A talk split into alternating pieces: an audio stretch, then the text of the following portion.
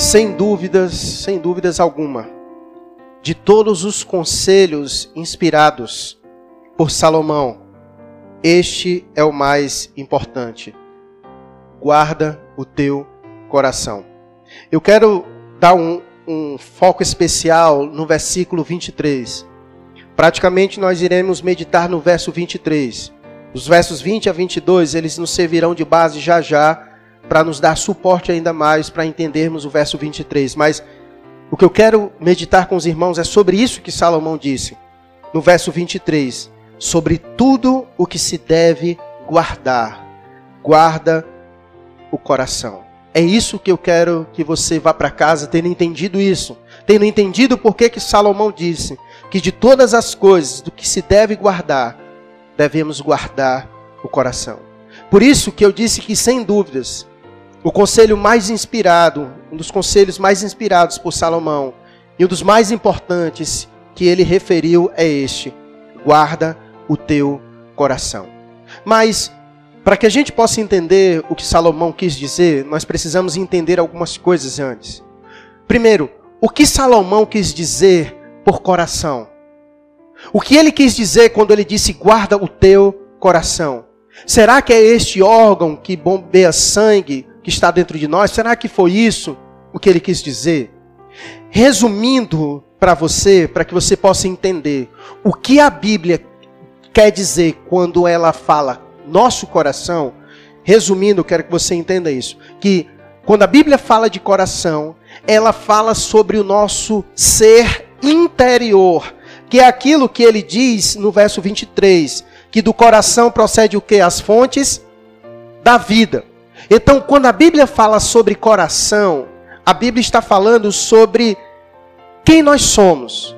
E muitas vezes ela particiona isso. De que maneira? Às vezes a Bíblia está falando de coração quando ela fala sobre a nossa vontade. Às vezes a Bíblia fala sobre coração quando ela fala sobre a nossa razão, sobre o nosso intelecto, sobre o nosso conhecimento. Às vezes a Bíblia fala sobre coração quando ela fala sobre a área das nossas emoções. Mas o que eu quero que você entenda é que a Bíblia, quando fala sobre coração, ela está falando sobre o eu, sobre quem eu sou sobre quem eu sou dentro de mim.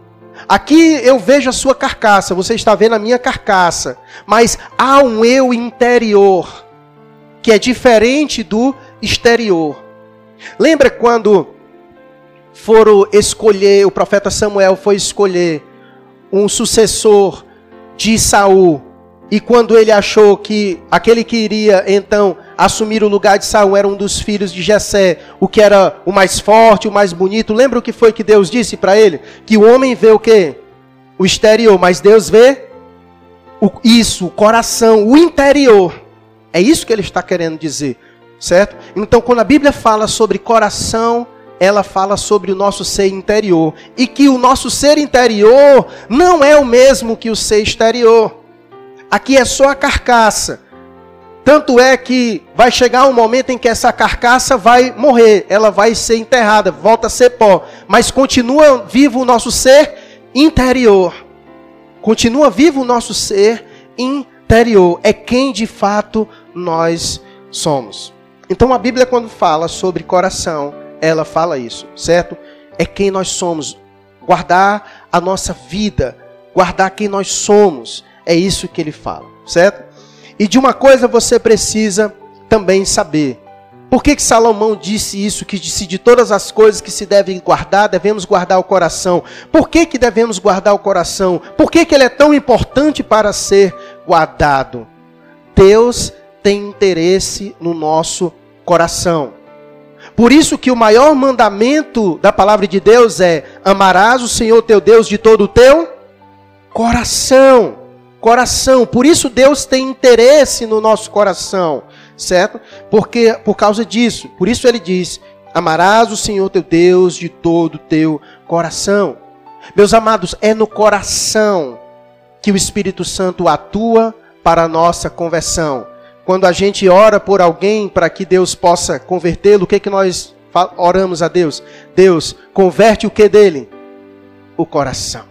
Nós falamos isso. Senhor, converte o coração dele. Só Deus pode converter o coração dele. É converter a pessoa. certo? É no coração que o Espírito Santo atua. É no Espírito é no coração que o Espírito Santo atua para a conversão e para a santificação também. Uma vez que nós conhecemos a Cristo, é no coração que o Espírito vai trabalhando para a nossa santificação, moldando o nosso coração à imagem de Cristo Jesus, o nosso Senhor. O centro da nossa adoração a Deus está no coração e envolve o coração. Por isso que Jeremias, no capítulo 29, 13, ele disse: Buscar-me-eis e me achareis quando me buscardes de todo o vosso coração. E foi por não cumprir este mandamento que Roboão foi reprovado diante de Deus.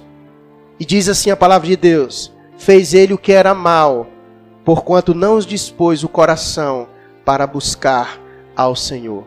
Então perceba que a nossa aprovação diante de Deus está ligada ao nosso coração e a nossa reprovação também diante de Deus está ligada ao nosso coração. Roboão foi rejeitado por Deus, porque não dispôs o coração para buscar ao Senhor. Já Esdras dispôs a buscar o Senhor de todo o seu coração. Ele dispôs o coração, todo o seu coração, para buscar a lei de Deus. Já Amazias até fez o que era reto aos olhos de Deus, porém não com inteireza de coração, ou seja, ele tinha o coração dividido. Então, não basta só buscar a Deus de coração, mas de todo o coração. Deus deseja todo o nosso coração, não só parte do nosso coração, mas todo o nosso coração. Entende agora porque Salomão disse para nós guardarmos o nosso coração.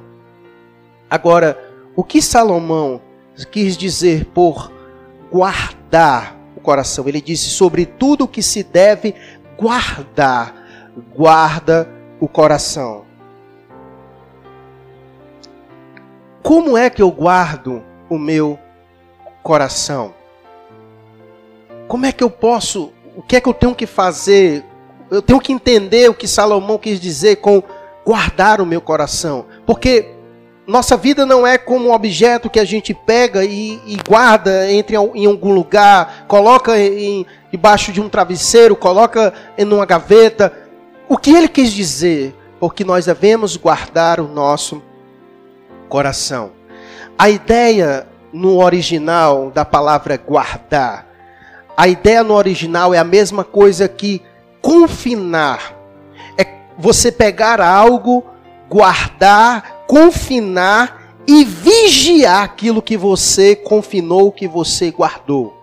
Então, no original, a palavra guardar significa isso você pegar algo, confinar isso, mas muito bem mesmo, e não somente isso, vigiar também aquilo que você confinou. É muito parecido com a ideia de pastorear. O que um pastor faz? Ele pega as ovelhas e ele confina essas, essas ovelhas aonde? Num curral. Né, não é assim? Ele guarda, ele bota no curral. E o pastor depois ele vai embora ele fica fazendo o que depois? Olhando as ovelhas. Então ele não somente guarda, confina elas em um lugar, mas ele também fica lá observando essas ovelhas, para que ele possa protegê-las daquilo que vem de fora. Então o que Salomão está dizendo que nós devemos fazer com o nosso coração é isso. Devemos pegar o nosso coração e confinar o nosso coração, ter essa disposição para confiná-lo, guardá-lo e não somente isso, mas observá-lo no nosso coração. Ou seja, Salomão disse que nós devemos pastorear o nosso coração. Assim como um pastor cuida das suas ovelhas, nós devemos cuidar do nosso coração, pastorear o nosso coração.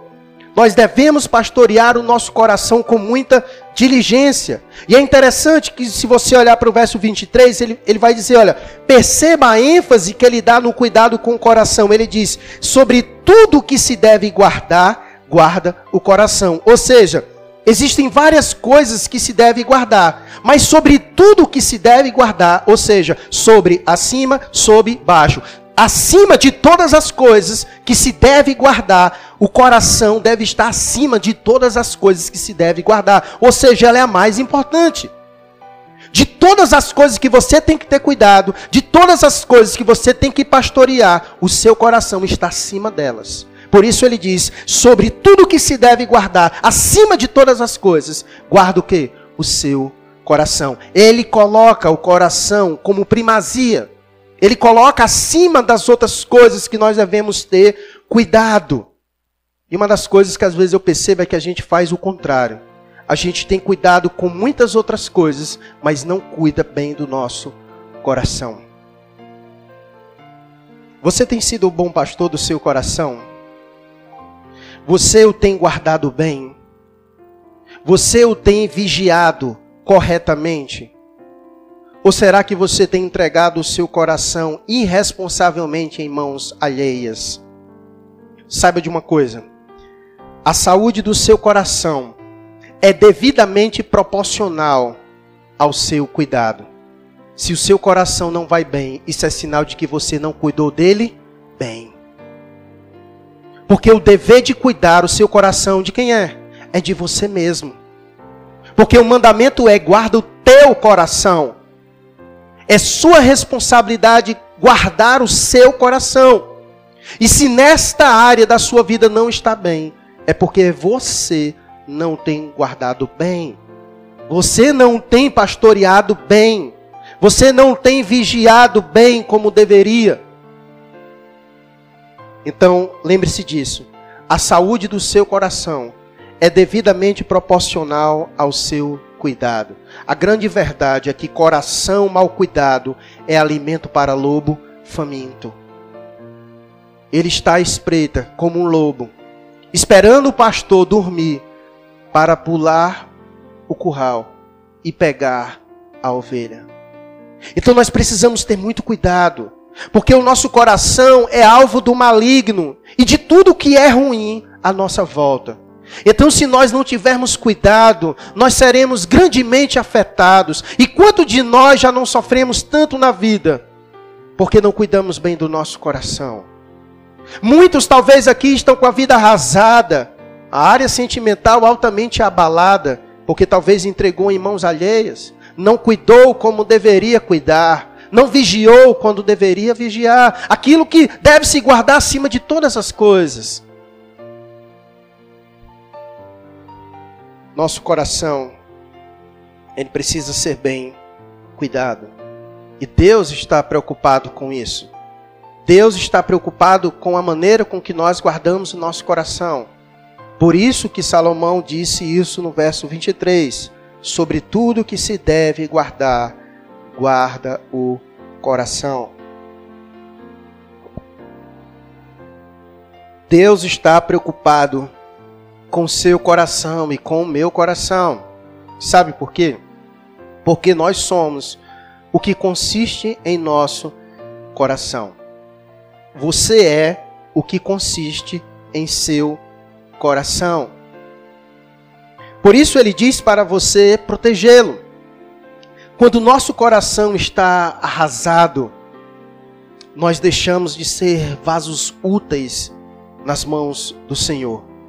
Quer ver uma prova disso? Veja comigo um texto interessante nas Escrituras. Veja comigo um texto de 2 Timóteo, capítulo 2. Não, não desmarque o texto de Provérbios, não, nós vamos voltar para ele. Só para você entender o que eu estou querendo lhe dizer? Dando exemplos para que você entenda. 2 Timóteo, capítulo 2, a partir do verso 19. Vamos, vamos ver a partir do, do 20, melhor, vai ficar mais fácil.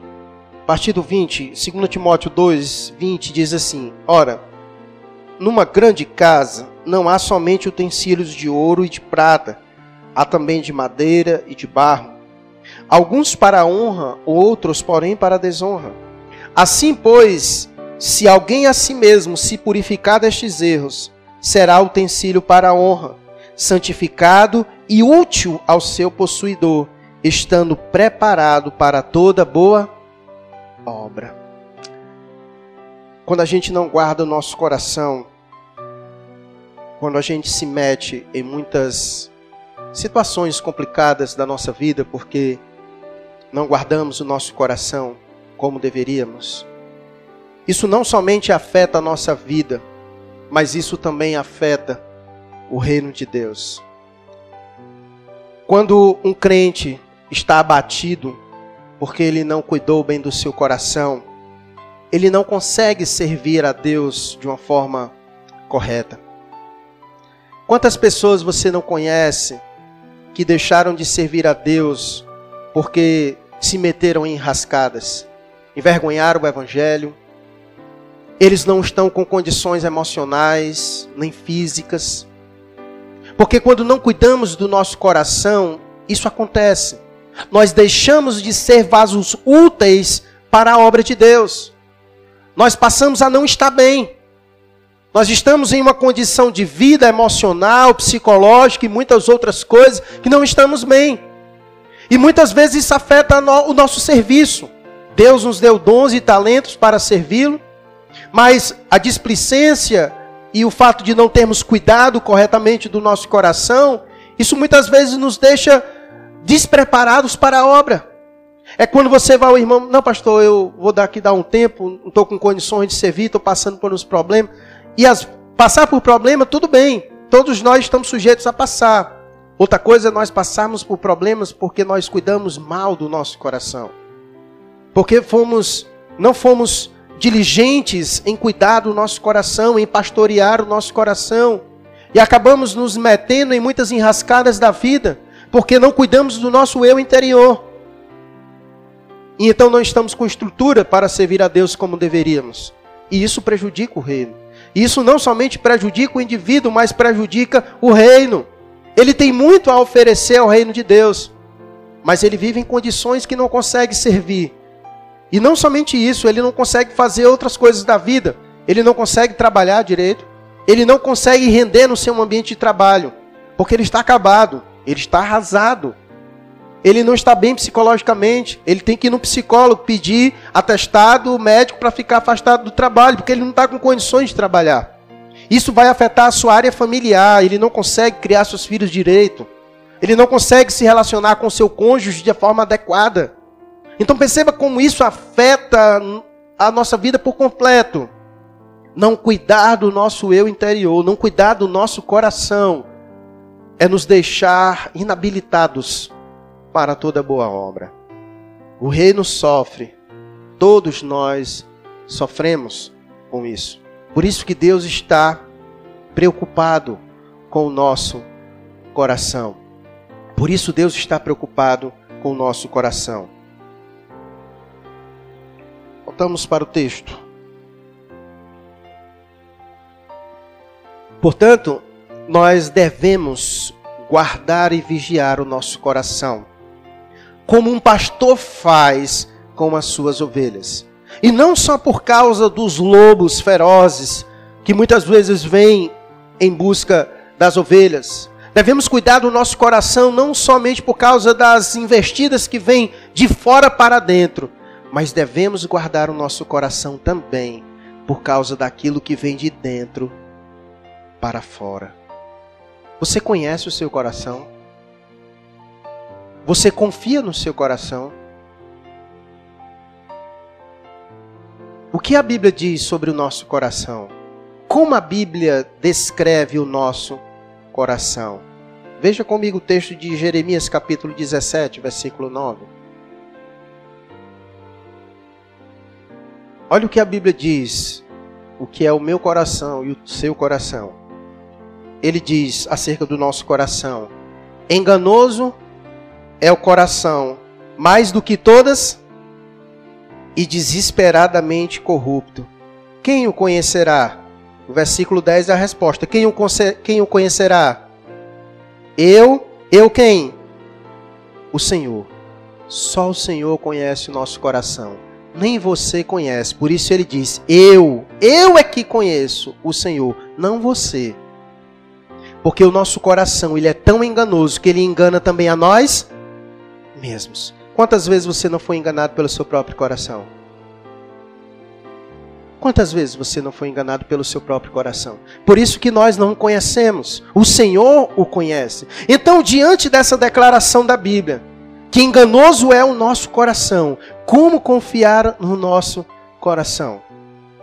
Como confiar nele? Mas é interessante esse versículo de Jeremias que diz que enganoso é o coração mais do que todas as coisas. E eu quero que você perceba a relação desse versículo com o, o texto que nós lemos, de Provérbios 4, 23. O texto de Provérbios 4, 23 diz que sobre todas as coisas nós devemos guardar o coração. Então perceba, o texto diz que mais do que todas as coisas, ou seja, o nosso coração é enganoso mais do que todas as outras coisas, e o Provérbios diz que nós devemos guardar o nosso coração acima de todas as coisas. Então perceba essa relação, ou seja, a coisa mais corrupta é a que deve ser mais bem o quê? Guardada, cuidada. Perceba como as coisas estão ligadas. Deus disse que o coração é a coisa mais ruim que tem em nós. E, Salomão disse: então essa coisa mais ruim aqui deve ser mais o quê? Vigiada, guardada, confinada. Perceba a relação dessas duas coisas. Como elas se encaixam. Então, a coisa mais corrupta é a que deve ser mais bem cuidada. Nosso coração, irmãos, na verdade, ele é um bandido e um bandido perigoso. Ele é um bandido perigoso. Na verdade, João Calvino disse que o nosso coração é uma fábrica de fazer ídolos. Ele é uma fábrica de fazer ídolos e de macular as nossas relações pessoais. O nosso coração, ele é mestre em tornar as coisas legítimas e lícitas em algo ruim. Veja como não é verdade isso na nossa vida. O nosso coração, ele, ele é mestre em fazer isso. Ele é enganoso. Ele é corrupto. O nosso coração, ele muitas vezes torna as coisas boas em coisas ruins. Como, por exemplo, um relacionamento é algo bom. Mas muitas vezes o nosso coração faz de um relacionamento que é para ser algo bom, algo ruim na nossa vida. E isso ele faz com muitas coisas. Às vezes o nosso coração torna o nosso filho um ídolo na nossa vida. Às vezes o nosso coração torna o trabalho um ídolo na nossa vida. Ele faz com que a gente coloque todas as nossas esperanças no trabalho, e assim ele vai fazendo. O nosso coração muitas vezes coloca todas as nossas expectativas de felicidade em alguém, em alguma coisa. Ele faz isso porque ele é enganoso. Ele é desesperadamente corrupto, é o nosso coração. Por isso que Salomão disse: Homem, guarda o teu coração. De todas as coisas que você tem cuidado, cuida do teu coração, porque ele é enganoso. Não somente porque as coisas de fora podem afetá-lo, porque ele é altamente corruptível, é o nosso coração. O nosso coração ele atrai a corrupção para si, de fora para dentro, porque ele é mal por natureza o nosso coração.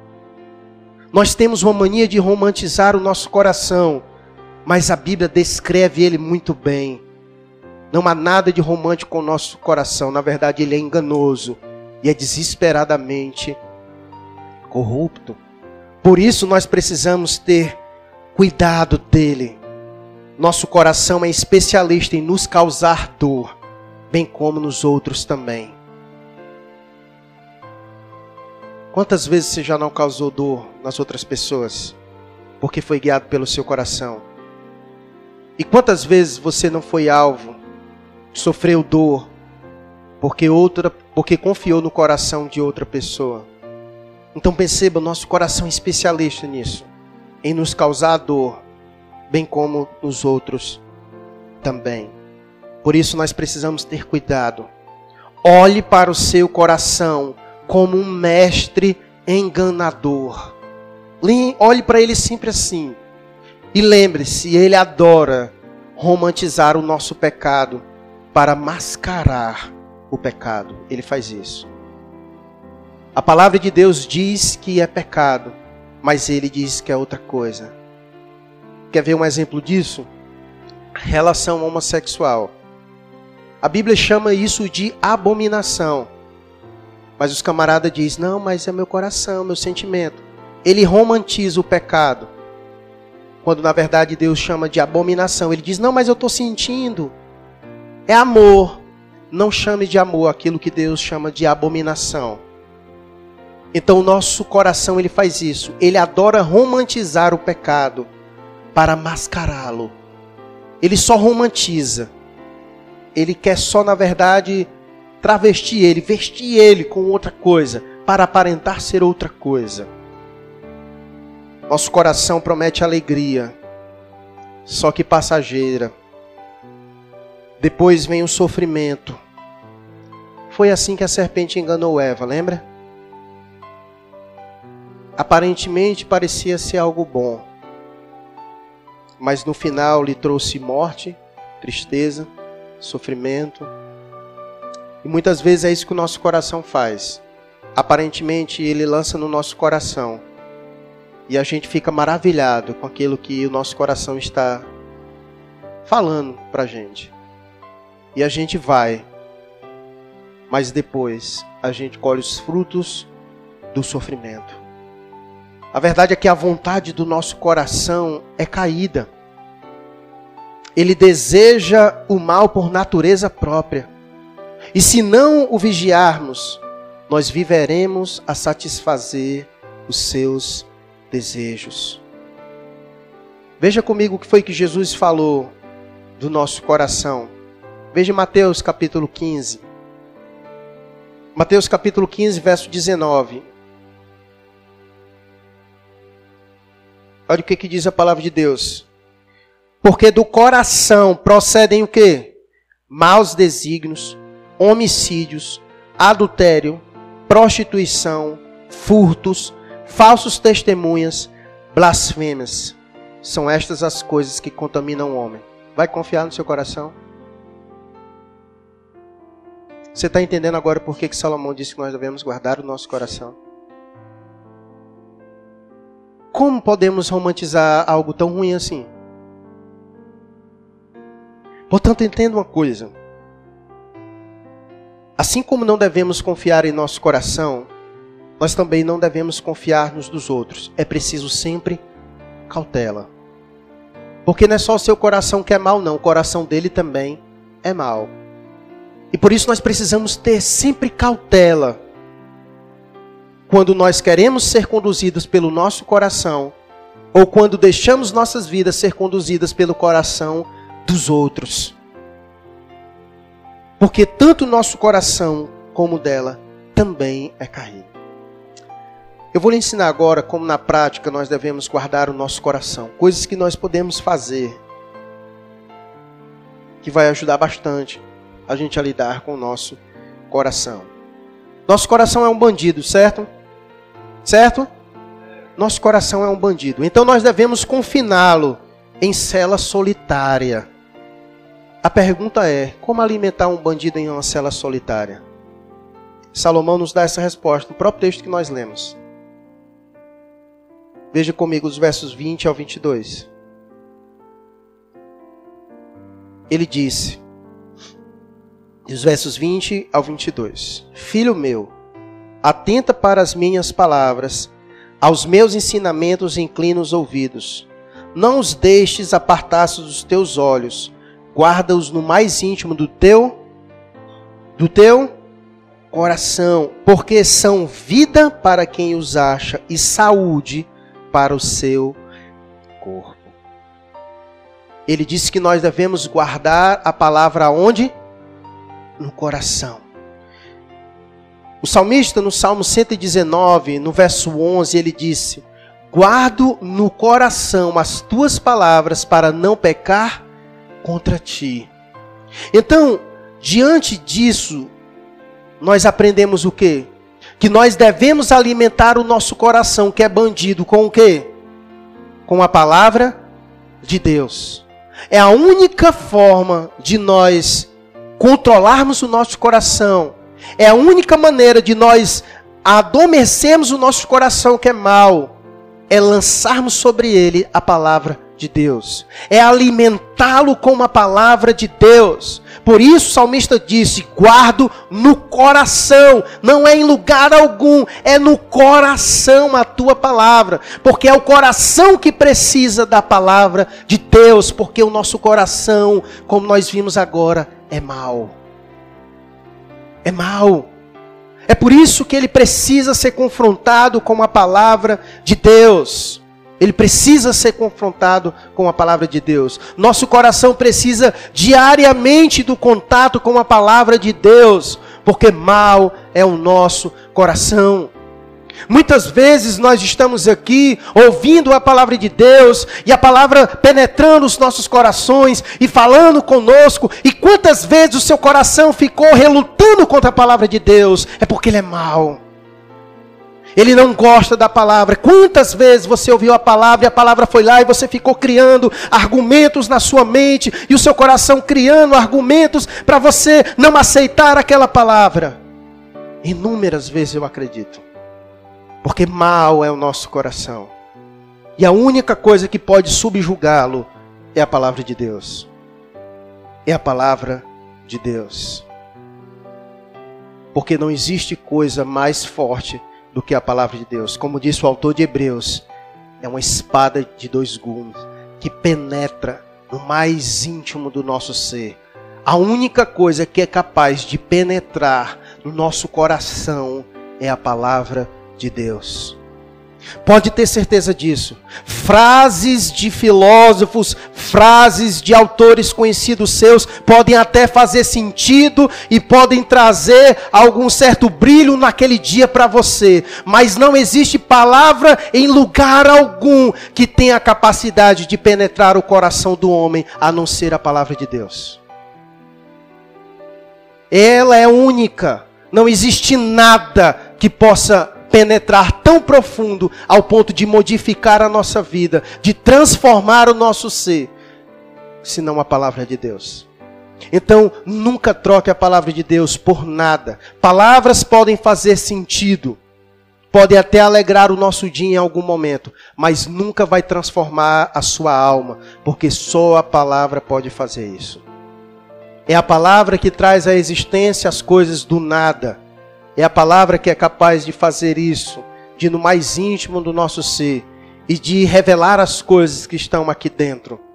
É a palavra de Deus. Então nós devemos guardar o nosso coração e alimentar o nosso coração com a palavra de Deus. Diária, diariamente devemos fazer isso. Outro conselho que eu dou para você: procure ajuda e abra seu coração para quem conhece a palavra de Deus, para que ele possa lhe orientar segundo a palavra de Deus.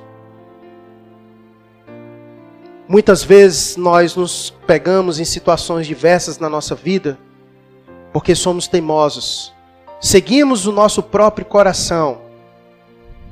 Escute conselhos de quem conhece a palavra de Deus. Todos nós devemos ter pessoas que devem nos orientar. Nunca tome decisões na vida sem ter a certeza e aprovação na palavra de Deus. Nosso coração ele é o quê? Enganoso. Cuidado, ele é enganoso. Então sempre faça isso. Vá para a palavra. Está com dificuldade, procure pessoas que conhecem a palavra, que podem lhe orientar segundo a palavra de Deus. Segundo a palavra de Deus. Segunda, terceira coisa, não rejeite a repreensão dos seus irmãos quando se fizer repreensível. Lembra o que foi que o autor de Hebreus disse no capítulo 3, no verso 13? Ele disse que nós deveríamos nos exortar mutuamente todos os dias para que o nosso coração não fosse o que? Endurecido pelo pecado. Muitas vezes nosso coração está tão duro que quando outros irmãos vêm falar conosco, nós rejeitamos aquilo que os nossos irmãos vêm dizer. Nós falamos, não se meta na minha vida. Quando o camarada diz isso, não se meta na minha vida, é porque ele quer pecar em paz. É porque ele quer pecar em paz. E o autor de Hebreus disse: não faça isso. Não rejeite a repreensão dos seus irmãos. Porque quando o seu irmão vai a você com a palavra de Deus, Na verdade, ele está indo, sendo usado por Deus para confrontar o teu coração que está te enganando. Que está te enganando. Quantas vezes nós não fizemos isso e depois nós, nós falamos, bem que eu deveria ter ouvido o conselho daquele meu irmão. Bem que eu deveria ter ouvido o conselho daquele meu irmão. E agora estou nessa situação. Não rejeite a repreensão dos seus irmãos quando se fizer repreensível. Quarta, confronte seus pensamentos com a palavra de Deus. Nosso coração é corrupto. E às vezes nós nos pegamos pensando coisas que, meu Deus, por que eu estou pensando isso? Meu Deus, como é, que eu, como é que a minha mente foi capaz de estar pensando nisso e a gente fica com vergonha de nós mesmos por aquilo que estamos pensando? A verdade é que se todo mundo pudesse ver o que está na nossa mente, nós ficaríamos muito envergonhados. E sabe o que devemos fazer com os nossos pensamentos?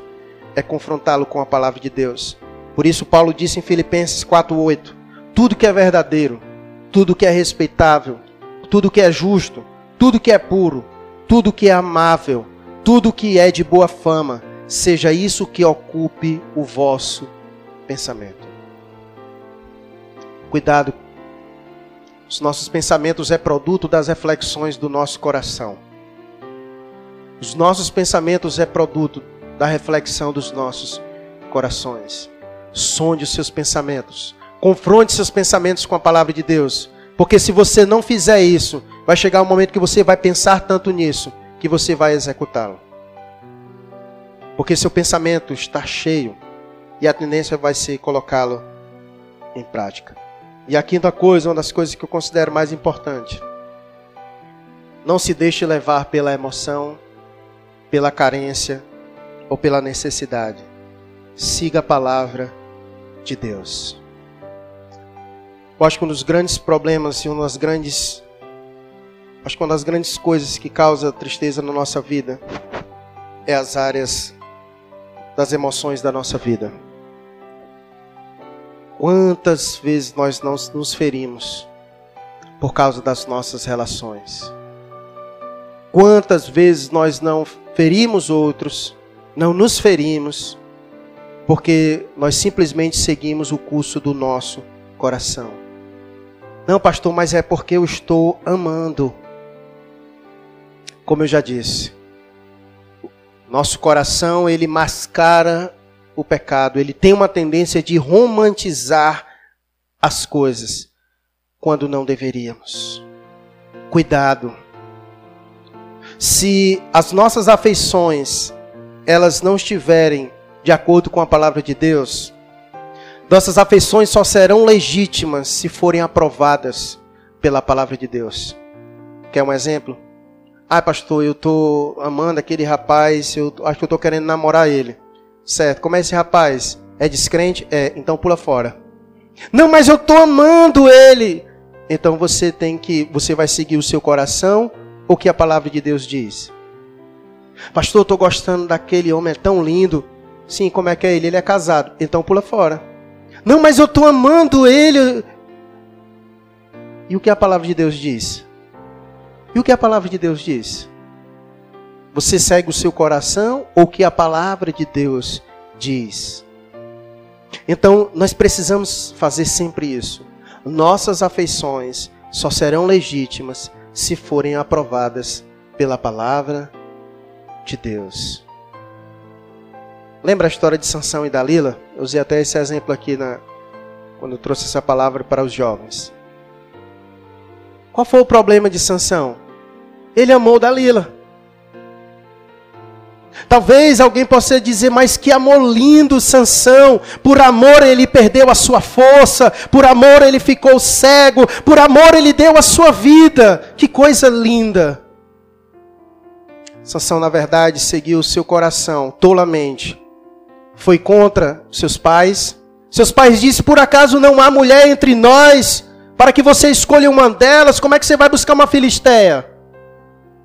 Seguiu, foi na contramão do conselho dos seus pais. Foi na contramão do que a palavra de Deus disse que era para ele fazer.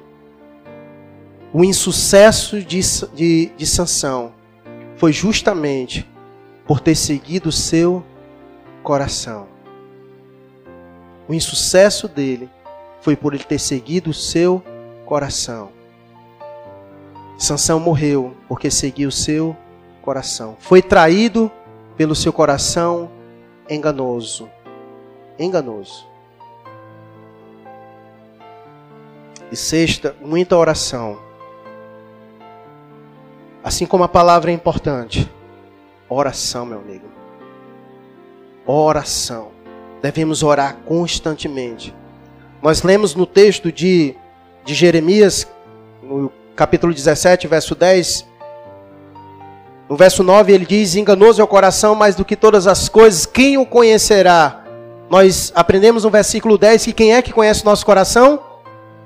Então, como é que nós devemos fazer com ele? Se Deus conhece nosso coração, então nós devemos levar a quem todas as coisas? A Deus em oração. A Deus em oração. Porque Deus conhece o nosso coração. E foi por isso que o salmista, no Salmo 139, verso 24, ele orou dizendo assim: Sonda-me, ó Deus, e conhece o meu coração. Prova-me e conhece os meus pensamentos, e vê se há em mim algum caminho mau, e me guia pelo caminho eterno.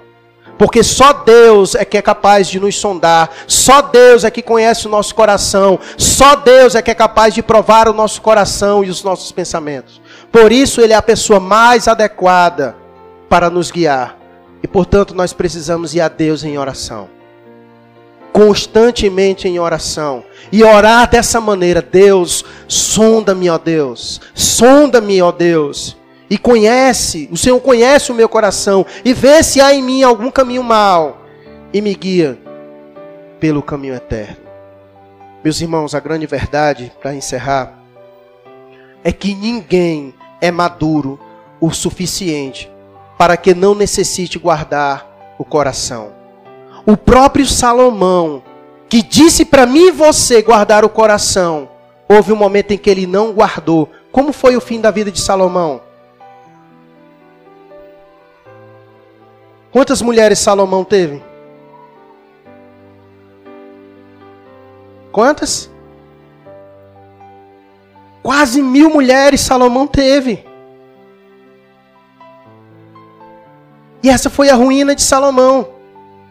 Não que a mulher em si seja o problema, mas mil, meu amigo.